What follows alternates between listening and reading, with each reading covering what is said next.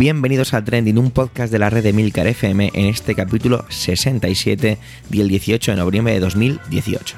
Aquí encontrarás algunas de las noticias más relevantes de la semana, contadas con opinión y análisis, muchas veces sacadas de Twitter, otras puede que no. Yo soy Javier Soler y soy el presentador, aunque aquí encontrarás más voces y mucho más interesantes. Atención, da comienzo Trending, tu podcast de noticias semanal. Adelante.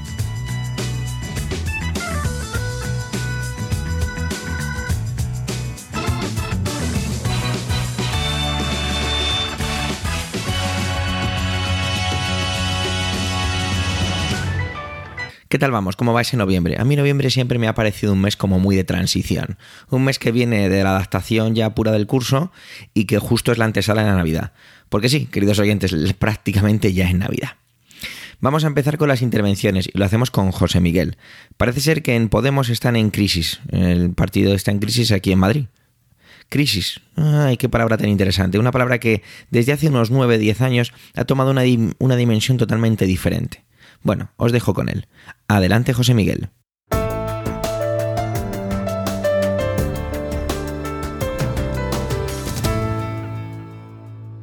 Hola a todos. En los últimos días se han generado muchas informaciones en torno a Podemos. Como generalmente lo más media solo aparecen los de Podemos para contarnos sus crisis y sus miserias en general, hoy pretendo dar una de cal y otra de arena. Por un lado, los morados han sido noticia por su crisis en el Ayuntamiento de Madrid. Resulta que seis de los concejales más cercanos a Carmena, pertenecientes a Podemos, han anunciado que no iban a concurrir a las primarias que el partido va a convocar para participar en la confluencia con la que se van a presentar a las elecciones municipales de mayo, encabezados, como todos sabemos, por Manuela Carmena. ¿Quiere eso decir que dejan la política y se dedican a sus quehaceres previos? No, no, no, eso nada. Lo que pasa es que se desligan del partido para ligarse más aún a las faldas de la señora alcaldesa. Lo grave es que entre esos seis concejales están algunos nombres estrella de Podemos, como es el caso de Rita Maestre, portavoz del gobierno municipal y que se hizo famosa en su momento por otro de esos juicios contra los sentimientos religiosos que ya sabéis que me gustan tanto. Podemos ha reaccionado suspendiendo cautelarmente de militancia a esos seis concejales, medida que pasará a definitiva si los concejales insisten en no presentarse a las primarias. Entiendo perfectamente la postura de la dirección del partido porque, entre otras cosas, tienen la obligación de velar por el cumplimiento de sus reglamentos internos, y más en aspectos tan delicados como la participación interna y la confección de las listas electorales. Pero aquí entra también la firme voluntad de la alcaldesa de Madrid de mostrarse independiente de las directrices de los de Iglesias. Voluntad que ha dejado meridianamente clara en unas declaraciones recientes en las que afirma que la crisis es un tema interno de Podemos y que ella no tiene nada que hablar con Pablo Iglesias. El futuro de la alcaldía de Madrid se enfrenta, pues, a un grave dilema. ¿Se plegará Podemos a los caprichos, entre comillas, de Carmena, siendo conscientes de que es la única posibilidad real que tienen de revalidar el gobierno municipal? ¿O preferirán concurrir por separado para mantener puros sus estatutos y sus principios? Esta segunda opción me parece muy poco probable, la verdad. Gran parte del electorado que, que apoyó la candidatura de Ahora Madrid hace casi cuatro años lo hizo desde luego por el tirón de Carmena. Si Podemos se presenta ahora por separado con Julio Rodríguez como probable cabeza de lista, sabe perfectamente que no se iba a comer un torrao. Además, como decía el otro día Almudena Grandes en la cadena SER, muchos de los votantes de Carmena no se lo perdonarían jamás a los morados, perdiendo esos votos no solo para las municipales, sino también para las autonómicas y, por supuesto, para las generales. Curiosamente, las declaraciones de Carmena, que muchos medios han interpretado como un bofetón a Pablo Iglesias, se han recibido con relativo alivio en los círculos podemitas. Y es que se han entendido como un reconocimiento por parte de la alcaldesa de que no se habían roto todos los puentes y de que todavía había mucho margen para la negociación. En mi humilde opinión, si Carmena consiente en comerse con patatas al ex Gemad, Julio Rodríguez, Pablo Iglesias se tragará su orgullo y accederá a que su partido vaya en la confluencia por mucho que los seis discos concejales no se presenten a las primarias. Y ahora, la de arena. Antes de acabar mi intervención de hoy, pues me gustaría comentar una iniciativa de Podemos que no ha tenido tanta repercusión en los medios como todo este tema de su crisis. Me refiero a la carta que le han escrito al emérito Juan Carlos I, invitándole a comparecer a petición propia en el Congreso para que, em, para que pueda explicar su posición en torno a los casos de corrupción en los que aparece más o menos relacionado. Dado que no se ha consentido su comparecencia en la comisión correspondiente porque el señor Borbón era inviolable en la época en la que sucedieron los hechos investigados, los morados han querido ofrecer al ex monarca la posibilidad de explicarse que los monárquicos, por otra parte, le niegan. Me parece una buena iniciativa, aunque sé que tiene un valor meramente simbólico, ya que dudo mucho que don Juan Carlos acepte el amable ofrecimiento de los de Iglesias. Lástima que el Borbón pierda esta oportunidad para limpiar su apellido de las más que fundadas sospechas que recaen sobre él desde hace unas cuantas décadas. Aunque oye, quién sabe. Y esta ha sido mi intervención de esta semana. Muchas gracias a los que habéis llegado hasta aquí y hasta pronto. Si te gustan los cómics, como a mí, como a muchos miembros de esta red de Milcar FM, es imposible que no te hayas enterado de la muerte de Stan Lee, esa gran persona detrás de Marvel e incluso en un trocito de la historia de, de DC. De todo esto nos va a hablar, como no podía ser de otra manera, nuestro experto en todo este tipo de materias, y no puede ser otro que don Antonio Rentero. Así que, adelante Antonio.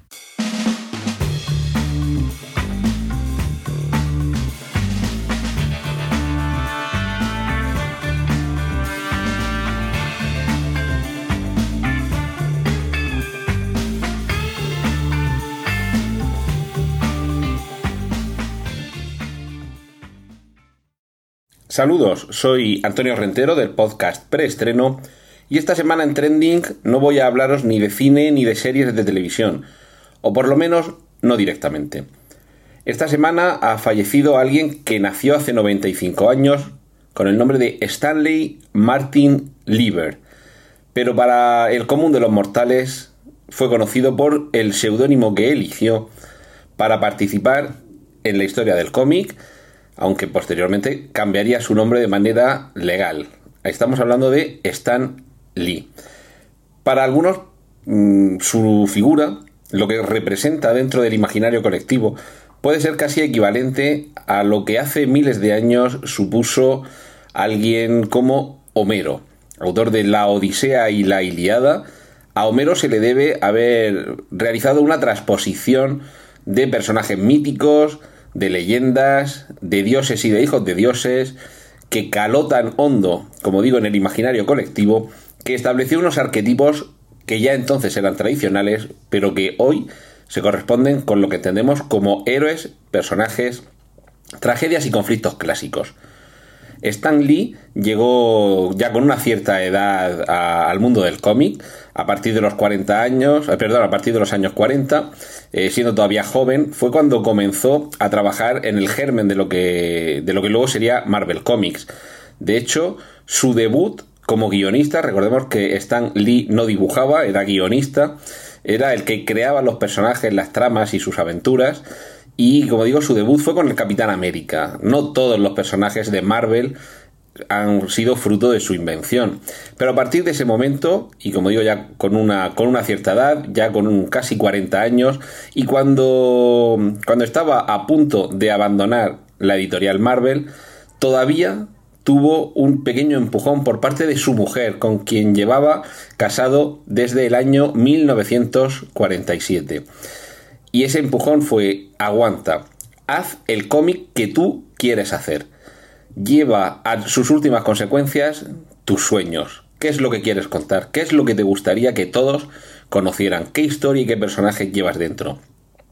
El fruto, en el año 1961, lo conocemos como Los Cuatro Fantásticos cuatro personajes, algunos de los cuales ya mantendrían una de las señas de identidad de muchos de, muchas de sus creaciones, que es el hecho de que la inicial del nombre y la inicial del apellido sean la misma letra. Eh, es el caso de Reed Richards y de Susan Storm. Pero pronto, pocos años después, llegarían otros personajes que llevarían mucho más allá aquello que imaginaba Stan Lee. Personajes como Peter Parker o como Bruce Banner eran los que había detrás de los superhéroes Spider-Man, Hulk, para muchos de nosotros La Masa y muchos más. estaba Iron Man, estaba Thor, es decir, eh, todo ese imaginario colectivo que hoy tenemos en cuanto a personajes que en, en los últimos años, en las últimas décadas, han sido, si ya no eran lo suficientemente populares, aún más celebrados gracias a su transposición al cine. Spider-Man, X-Men o la Patrulla X, el Doctor Strange, Daredevil, el grupo Los Vengadores, Pantera Negra, Silver Surfer, Nick Furia. Muchos de ellos hoy, si son populares, es gracias al cine.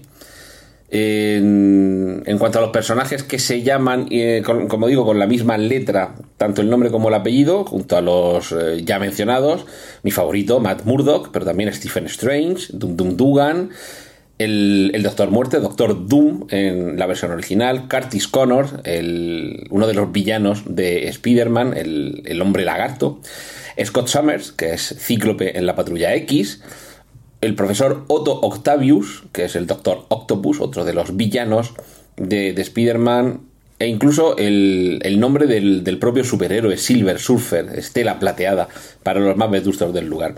Esa especie de seña de identidad era también parte de su propia personalidad. De hecho, algunas de las fórmulas que utilizaba para despedir las columnas que incluían sus cómics han pasado también a la posteridad, desde el Nafset, es algo así como ya está dicho todo, o, hasta que hemos llegado, una, una fórmula muy imaginativa, pero en ocasiones de difícil comprensión o explicación, pero por encima de todo seguramente su Excelsior que incluso tiene alguna forma particular de pronunciarse, que no es esta que yo, que yo he empleado, que es la más asimilable al idioma español, pero que formaba parte de una personalidad arrolladora y que durante décadas, si tuvo éxito, no fue solo por crear personajes reconocibles, arquetípicos y seguramente atractivos para públicos de distintas edades. Lo esencial, y por eso me refería antes a Homero, era que con estos personajes lo que hacía Stan Lee era recoger preocupaciones que el ciudadano de a pie tiene en su vida personal y particular y trasladarlas a un héroe. Como digo, algo muy similar a lo que sucedía en las tragedias griegas. Tenemos los problemas relacionados con la vanidad y el abuso de sustancias, particularmente del alcohol, como puede ser el caso de Tony Stark en Iron Man. La, la incertidumbre el miedo del adolescente, en concreto la preocupación de Peter Parker porque su tía May descubra que es un superhéroe. Tenemos con otros personajes el control de la ira. El, doctor Bruce Banner se convierte en Hulk, en la masa, cuando cede a los impulsos del enfado. Aunque, como veíamos en la primera película de Los Vengadores, el secreto de Bruce Banner en realidad es que siempre está enfadado. Y llegamos al mundo del cine todas esas preocupaciones que habitan detrás de esos personajes que se nos hacen reales. Conocemos la preocupación de Matt Murdock, el abogado ciego que lo que quiere es que se haga justicia en la cocina del infierno, pero que limitado por las reglas de la propia ley, no encuentra otra solución sino aprovechar sus habilidades para salir por la noche a impartir justicia. Pero como digo todo esto, hay un momento en el que va llegando al cine con desigual fortuna, hay algunos tímidos intentos, como aquella primera película de Roger Corman, entre la década a caballo, entre la década, de los 80 y los 90, la serie televisiva de Hulk, con el inolvidable Lou Ferriño, pero es cuando llegamos a los 90 y cuando la editorial Marvel está en crisis, cuando comienza a ceder derechos de sus personajes para llevarlos al cine. Hay que decir también que con desigual fortuna la primera película que avanza lo que puede llegar a ser el superhéroe moderno, curiosamente, es Blade de Stephen Norrington, porque así era como se titulaba.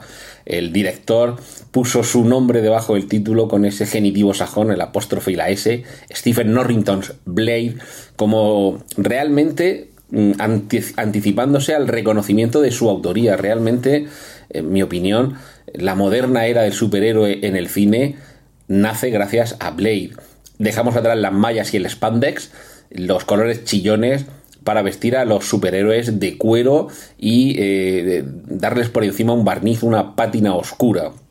Pero claro, a partir de ahí llegan los X-Men, eh, exitosos gracias a Brian Singer, no tan exitosas las dos primeras películas que se hizo de los Cuatro Fantásticos, pero poco a poco y con una, con una nota de, éxito que en gran parte se debía a Kevin Feige, el, productor detrás de la creación del universo cinematográfico Marvel, Stan Lee asume una, si no una segunda, una tercera vida, y ahora muy brevemente explico cuál sería esa segunda, gracias a la traslación exitosísima de lo que durante, durante décadas había supuesto en el cómic lo que ahora hemos visto en el cine. Superhéroes que interactúan, tramas que se van continuando de una en otra colección, en este caso de una en otra saga de películas correspondientes a un mismo personaje, y con una gran trama de fondo, lo que en el universo cinematográfico Marvel se ha llamado fase 1, fase 2 y fase 3, que es la que está a punto de concluir ahora. Digo que quizá esa sea una tercera vida de popularidad de Stephen Lee, de, perdón, de Stan Lee, porque esa segunda vida fue, sobre todo en los años 80 y 90, como personaje referenciado en creaciones ajenas desde la serie de Los Simpson hasta las películas de uno de los grandes amantes del, del cómic, como es el director Kevin Smith. De hecho, en Mallrats es una de, las primeras películas en las que vemos la aparición de Stan Lee encarnándose a sí mismo y dando la explicación de lo que él cree que es el éxito de sus personajes. Simplemente puso en ellos los miedos que él tenía como ser humano. Eso, en el fondo, es lo que en este riquísimo universo, eh, cinematográfico Marvel consigue que nos sintamos atraídos por esas tramas además de, las eh, historias grandes, de los superhéroes y los grandes conflictos, detrás de cada uno de ellos lo que tenemos son miedos, miedos con los que podemos sentirnos identificados. Ese seguramente era el gran secreto de Stan Lee. Supo ver dentro de su interior, que al final no deja de ser el interior de un ser humano con el que cualquiera nos podemos sentir identificados, aquello que nos atemorizaba, aquello que nos preocupaba, aquello que hacía que en un momento dado nos, eh, nos sobrepongamos a cualquier eh, tipo de fatalidad o de contratiempo y como el Capitán América, personaje no creado por él, en el, en el callejón antes de convertirse en el supersoldado mientras le daba una paliza decía, podría estar así todo el día. Eso es parte del legado de Stan Lee. Hacernos creer que podemos llegar a lo mejor de nosotros mismos, que podemos sobreponernos a nuestros miedos y desde luego en cualquier caso, y aunque eso sea a un nivel subconsciente, durante décadas ha entretenido a generaciones de niños, adolescentes y iba a decir adultos, pero vamos a dejarlo en viejunos que nunca hemos olvidado al niño que llevamos dentro. Todo eso y mucho más es lo que ha hecho que Stan Lee haya Mm, se haya convertido en una figura memorable, en una figura mítica, en una figura que todos recordamos con cariño porque en algún momento de nuestra vida sus historias han pasado por nosotros y nosotros por sus historias y para siempre quedará en nuestra memoria. Eh, desde hace décadas ya lo hace, incluso en, en, las colecciones, en los cómics en los que él no está presente, porque Marvel asumió la costumbre de que todos sus cómics comenzaran con un Stan Lee presenta. Y eso es lo que lo ha convertido, a mi juicio, en una figura monumental. Durante décadas hemos convivido con el Homero de nuestra época. Así que Stan Lee, gracias por todo y hasta siempre, Excelsior. Y ahora os dejo que sigáis disfrutando de los contenidos aquí en Trending. Un saludo de Antonio Rentero. Emilcar parece que le ha cogido el gustillo a esto de trending, ya que esta semana también quiere participar. El Brexit es su tema. Normalmente sabéis que es una cosa que suelo traer yo, pero si el director de la red viene, uno se aparta, inclina la cabeza, cede el sitio con educación, abre los ojos, los oídos y aprende del maestro. Adelante, Milcar.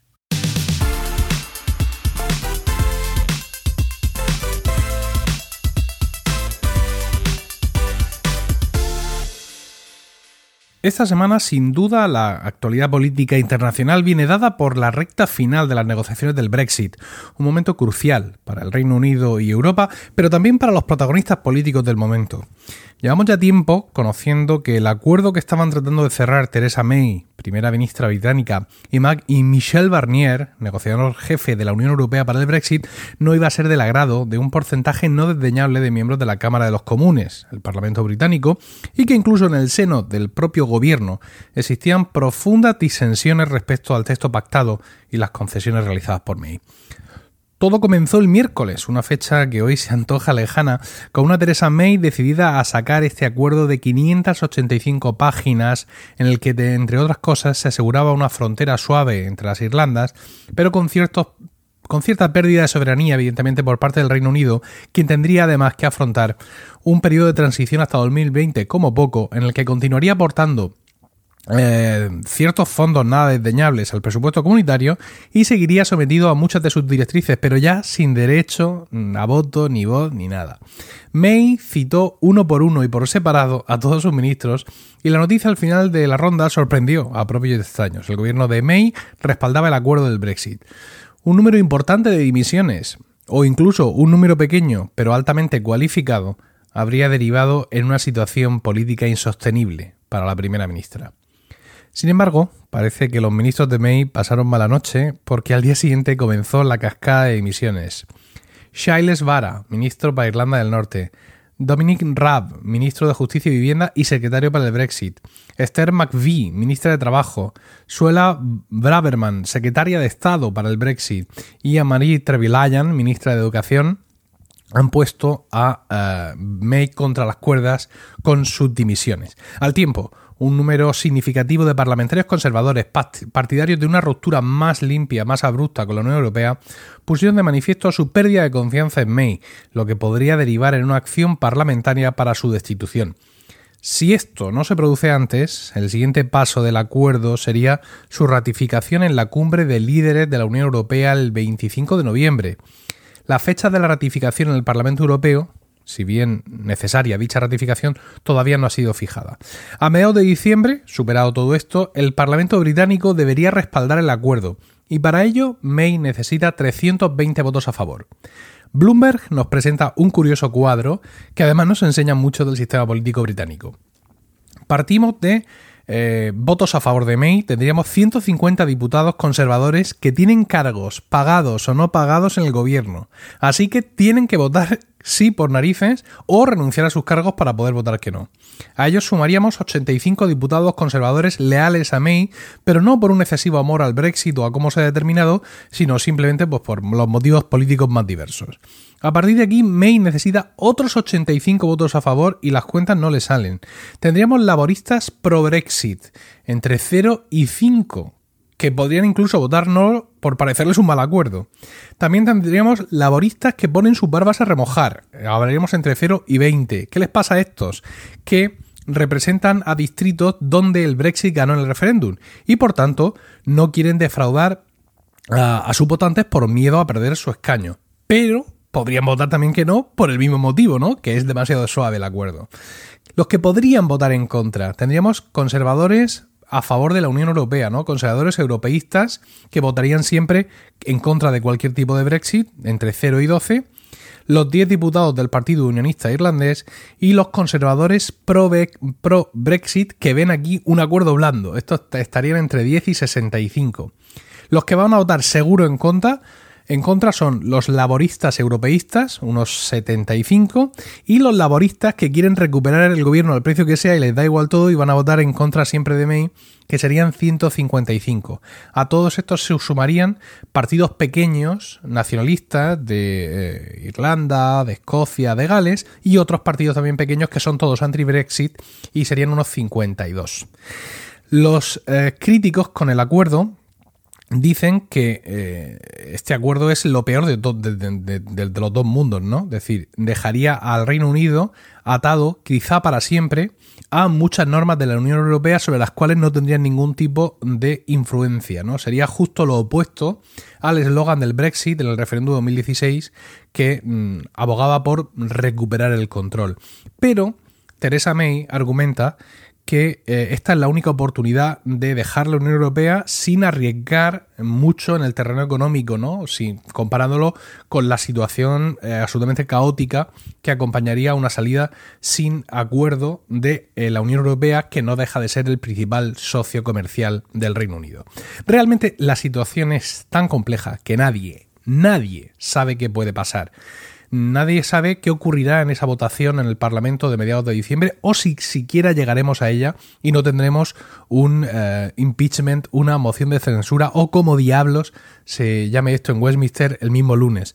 Desde mi punto de vista muy personal, eh, Teresa May está en un papel realmente desagradable, ¿no? Porque ella quiere el Brexit, es pro-Brexit, pero es consciente de las dificultades reales que entraña y no se puede amparar en la demagogia como muchos de sus colegas porque ella sí tiene responsabilidades de gobierno, ella está al mando y es la que tiene que ejecutar esto. También creo que pese a todo, la Unión Europea sale reforzada de esta historia. Yo personalmente prefiero una Europa con el Reino Unido. Pero si no puede ser y a cambio obtengo una Europa sin el Reino Unido, pero más fortalecida, más cohesionada, también me vale. Hace unos pocos capítulos os contaba mi intervención sobre una historia muy personal en el Día de la Salud Mental, sobre el suicidio de mi primo Daniel. Manuel recoge el testigo y va a seguir hablando sobre el suicidio, esa lacra que aparece en nuestra sociedad. Aquí su intervención. Adelante, Manuel.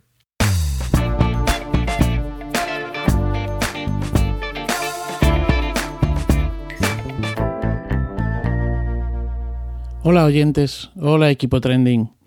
El pasado 11 de noviembre tuvo lugar en Madrid em, la primera carrera para prevenir el suicidio. La carrera fue una propuesta de la Asociación La Barandilla y cuyo objetivo principal era visibilizar el suicidio. La Asociación La Barandilla, que es una asociación sin ánimo de lucro, está formada por personas con discapacidad, por sus familiares y por profesionales de la salud, rehabilitación y reinserción social. Muchos de los dorsales de la carrera llevaban el mismo número. Este número es el 3600. Y es que, eh, lejos de ser el número de corredores de la prueba en el, de la prueba del día 11 de noviembre, 3600 es el número de suicidios. Contabilizado de manera oficial, pues en realidad son más en nuestro país durante el año 2016. He intentado buscar los datos relativos a 2017, pero no los he encontrado. De hecho, si, entras en el Instituto Nacional de Estadística, estos son los últimos publicados. El número real de 2016 fue 3.602. En España se suicida una persona cada dos horas y media, más de 10 al día. El dato es terrible. Hay que añadir que se estima que hay más de 20 intentos de suicidio al día. Terrible, repito. Desde 2011 es la primera causa de muerte no natural en nuestro país. Si comparamos lo que ocurrió en 2016 respecto a la tasa de suicidio o al número de suicidios que hubo y el número de accidentes eh, de trabajo o el número de accidentes eh, eh, en accidente de tráfico, de muertos, perdón, de muertos en accidentes de tráfico y en accidentes laborales, pues los datos son escalofriantes. Porque mm, frente a esos 3.602 suicidas o suicidios, dice la Dirección General de Tráfico que murieron durante 2016 en accidentes de tráfico 1.160 personas. Y dice el Ministerio de Trabajo que los muertos en accidente de trabajo llegaron a 607 en 2016 sin querer restar importancia ni a una cifra ni a otra, eh, los datos del suicidio son escalofriantes. Y creo que a la mayoría de ustedes les pasará pues lo mismo que a mí, que son datos eh, que no conocían.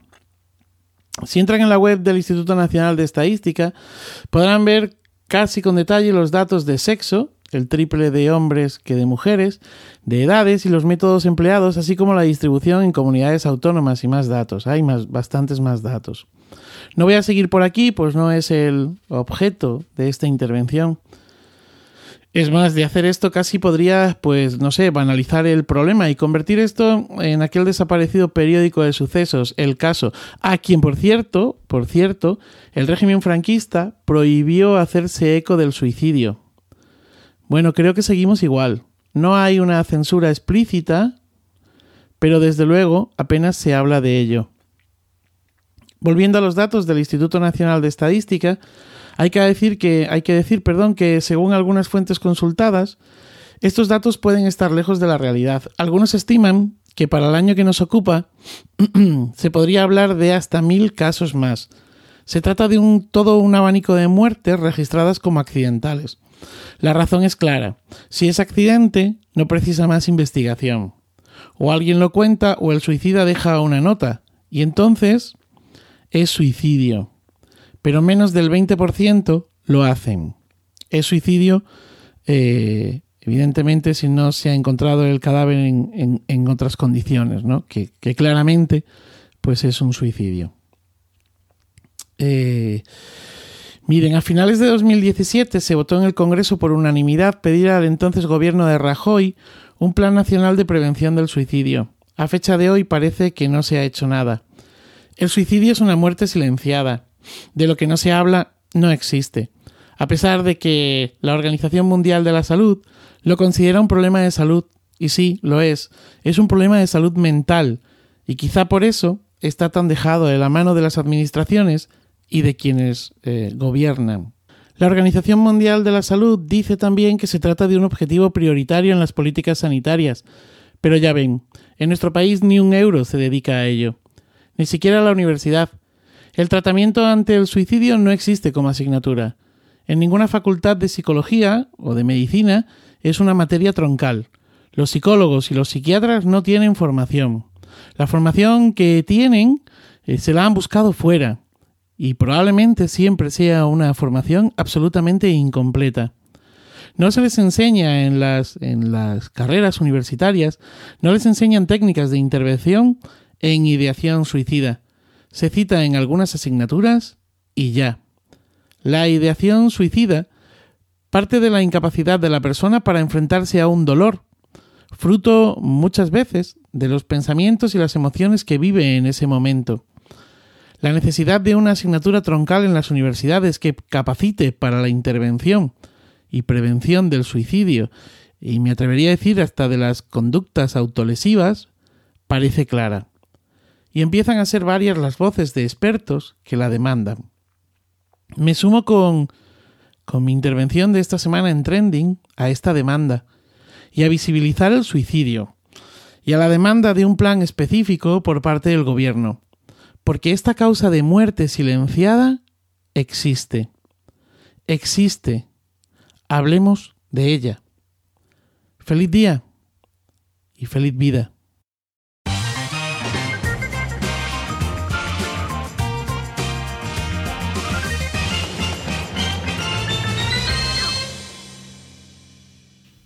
Queridos oyentes de Trending, vamos a montarnos en la máquina del tiempo, ¿vale? En la máquina del tiempo de Trending. Os voy a dejar la intervención que realicé para el capítulo 27 del pasado 25 de noviembre de 2017, hace prácticamente un año. Submarinos. Imágenes de submarinos ocupaban las redes y casi todo lo que veía. ¿Por qué? La respuesta era algo inquietante, la verdad. La Armada Argentina había perdido comunicación con el Ara San Juan, un submarino de 1985. Es del tipo TR-1700, una serie de submarinos encargadas por Argentina a una empresa alemana llamada Noswerker, perdonar, eh, aquí debería Nathan de Swiss Spain echarme una mano, a mediados de la década de los 70. Esto suena algo lejos, ¿no? Estamos en 2017 y aquí tengo que pedir perdón de antemano ya que igual estoy diciendo una auténtica barbaridad, ya que no tengo ni idea de cuál es la vida útil de un submarino, pero al ver década de los 70 pues me parecía algo lejos, ¿no? El Ara San Juan nunca había entrado en combate, pese a ser un submarino de ataque, y para finalizar con la breve explicación de esta de los datos más técnicos, decir que tiene 66 metros de largo, lo que se llama eslora, y 7 de ancho, lo que se dice manga, y lo propulsan 960 baterías alimentadas por motores diésel. Es decir, estamos ante un submarino no nuclear. En Twitter hay muchísimos hashtags, destaco algunos de ellos, ¿vale? Eh, almohadilla Ara San Juan, almohadilla submarino Ara San Juan, almohadilla los 44, almohadilla fuerza a los 44, eh, almohadilla 44 argentinos. Esto de los 44 hace referencia a los tripulantes, que se trata de una mujer y 43 hombres. Vamos a ver un poco en línea de tiempo qué es lo que ha estado pasando. Día 13 de noviembre, el submarino deja el puerto de Ushuaia en dirección al Mar de Plata. Estamos en el extremo sur de la Argentina. Un par de días después, el 15 de noviembre, se reporta que tiene un fallo eléctrico, pero que pueden continuar no vuelven a establecer contacto y a partir de aquí ya se pierde su ubicación. Esta última conocida está a unos 432 kilómetros del límite del control de aguas argentinas. Otra vez, un par de días después, el 17 de noviembre, la Armada anuncia que ha perdido el contacto con la nave. El presidente Mauricio Macri y el ministro de Defensa, Óscar Aguad, no sé si se pronuncia así, disculpadme, se desplazan a Mar de Plata. Ese mismo día se inicia un operativo de búsqueda aceptando ayuda internacional, incluso Estados Unidos con los que tienen una cierta tensión diplomática. Al día siguiente, ya 18 de noviembre, Enrique Balbi, portavoz de la Armada, dice lo siguiente en un comunicado oficial. No hay ningún indicio grave que se tenga el submarino, simplemente se dejó de tener comunicaciones. Ese mismo día la búsqueda por aire no aporta ningún tipo de dato. El 19 de noviembre el Ministerio de Defensa aporta datos sobre siete intentos de comunicaciones que se creen provienen del Ara San Juan, intentos fallidos que van de los 4 a los 36 segundos. También se habla de ruidos, pero que se, se determinó que estos eran de origen marino. El 20 de noviembre el clima no pone de su parte y no se pueden hacer labores, solo un poco a través del aire y al final se descartan porque no, no, no se llega a ningún tipo de dato. El 21 seguimos así, sin datos. Estados Unidos aporta unos robots especializados en este tipo de situaciones. Vamos a hacer una pequeña tangente en esta línea de tiempo, ¿vale? En Twitter, a la hora de buscar toda la información, vi cómo la gente veía este acercamiento de Estados Unidos como algo muy positivo y achacaban a los anteriores dirigentes, encabezados por la expresidenta Cristina Fernández de Kirchner, de ser culpable de las malas relaciones con los norteamericanos. Es más, y me centro ahora en la expresidenta, Cristina, os dejo en, el momento del capítulo que se ve un vídeo en el que la expresidenta presenta el submarino entre bombo y platillo. Parece que a los argentinos no les ha gustado nada, y más que gustar, dolido, ver que fueron estafados con este tipo de compras y remodelación de submarino, y aún más. Algunos afirman que esto queda, deja patente la falta de equipamiento y sentirse y incluso sentirse indefensos, una prueba más del descontento con los dirigentes. Volvemos a esa línea de tiempo que habíamos dejado, y es que mientras que las familias de esos 44 personas siguen desesperadas viendo como su mayor enemigo, el tiempo, sigue pasando. Ya es 22, ya es miércoles de esta semana. Se detecta lo que se denomina una anomalía hidroacústica y ahí se queda el, comunicado, a la espera de más datos. Ya hay más de 4.000 personas implicadas en la búsqueda. El jueves empezamos a encontrar palabras como crítica, niveles mínimos de oxígeno, dificultad, la situación empieza a tornarse bastante desesperada. No puedo imaginar algo así. Lo siento, casi se me quebrará la voz al pensarlo. Esa misma tarde, el embajador de Lara, perdón, el embajador, esa misma tarde, el embajador de Argentina en Austria, Rafael Grossi, que es experto nuclear, habla de, de, de esa anomalía hidroacústica en la que citábamos antes. Se, se trata de una explosión corta, violenta y no nuclear, el dolor e indignación por parte de las familias de los tripulantes impide la finalización del comunicado. Llegados a este punto, la búsqueda se centra en el fondo marino, y mientras escribo estas últimas palabras, apurando la grabación del podcast, no hay más datos. Ojalá esta historia, que seguro se convertirá en película, tenga un final menos amargo de lo que parece. Volvemos al presente porque hoy, 18 de noviembre de 2018, se confirma que el Ara San Juan ha sido encontrado. Es una noticia agridulce, ya que lo primero que se ha dicho es que sacar el submarino, si es que se decide a sacarlo, no es para nada una tarea fácil. Una empresa privada, con un ROP, un vehículo de observación para altas profundidades, sacó unas fotos al detectar un objeto posado en el lecho marino, un objeto de unos 60 metros de largo. Parecía que, era la Ala San Juan, pero prefirieron realizar una segunda exploración para confirmarlo. Lo han estado, lo han encontrado en la zona en la que hasta 27 barcos de todo el mundo hace un año buscaron y no encontraron. Es raro, pero esto nos da una perspectiva sobre lo delicado que es todo esto y las no tan fáciles que parecen ese tipo de situaciones, ya que estamos acostumbrados a verlo en las películas. La empresa que lo ha encontrado se dio de plazo el viernes para abandonar la búsqueda y justo lo encontraron. Recordemos de mi intervención que el día 15 de noviembre se perdió la comunicación con el día 15 de noviembre de 2017 se perdió la comunicación con los 44 tripulantes. Se van a embolsar 7,5 millones de euros por la por esta acción empresarial, por así definirlo. Justo el día 15, en un homenaje, el señor Macri no sabía la verdad dónde meterse. Ante las acusaciones por parte de los familiares de esos 44 tripulantes decía, cuánto lamento, nada de lo que diga pueda calmar el dolor. Tal como decía hace un momento, no es tarea fácil sacar el, el submarino, ya que Argentina no posee ni la tecnología ni la capacidad para ello. El casco está totalmente en una situación muy delicada, deformado, implotado e incluso con partes desprendidas. Y el casco tenía 33 milímetros de grosor de puro acero.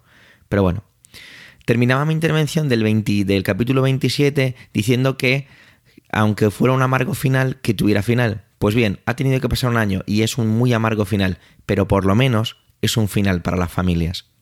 Y con esto hemos llegado al final del 67 capítulo de Trending. Gracias por el tiempo que habéis dedicado a escucharnos. Tenéis los medios de contacto y toda la información y enlaces de este episodio en emilcar.fm barra trending. Allí, en emilcar.fm, también podéis conocer los demás podcasts de la red, incluidos los nuevos. En Emilcar FM también hemos colocado en la cabecera de la web un botoncito para que os podáis registrar y no os perdáis absolutamente nada. Y si os gusta Trending, pues recomendarnos, debatir nuestras intervenciones, completarlas con comentarios y si tras todo lo anterior nos dejáis un comentario en iTunes y unas estrellitas, pues francamente, eso sería espectacular. Un saludo y hasta la semana que viene.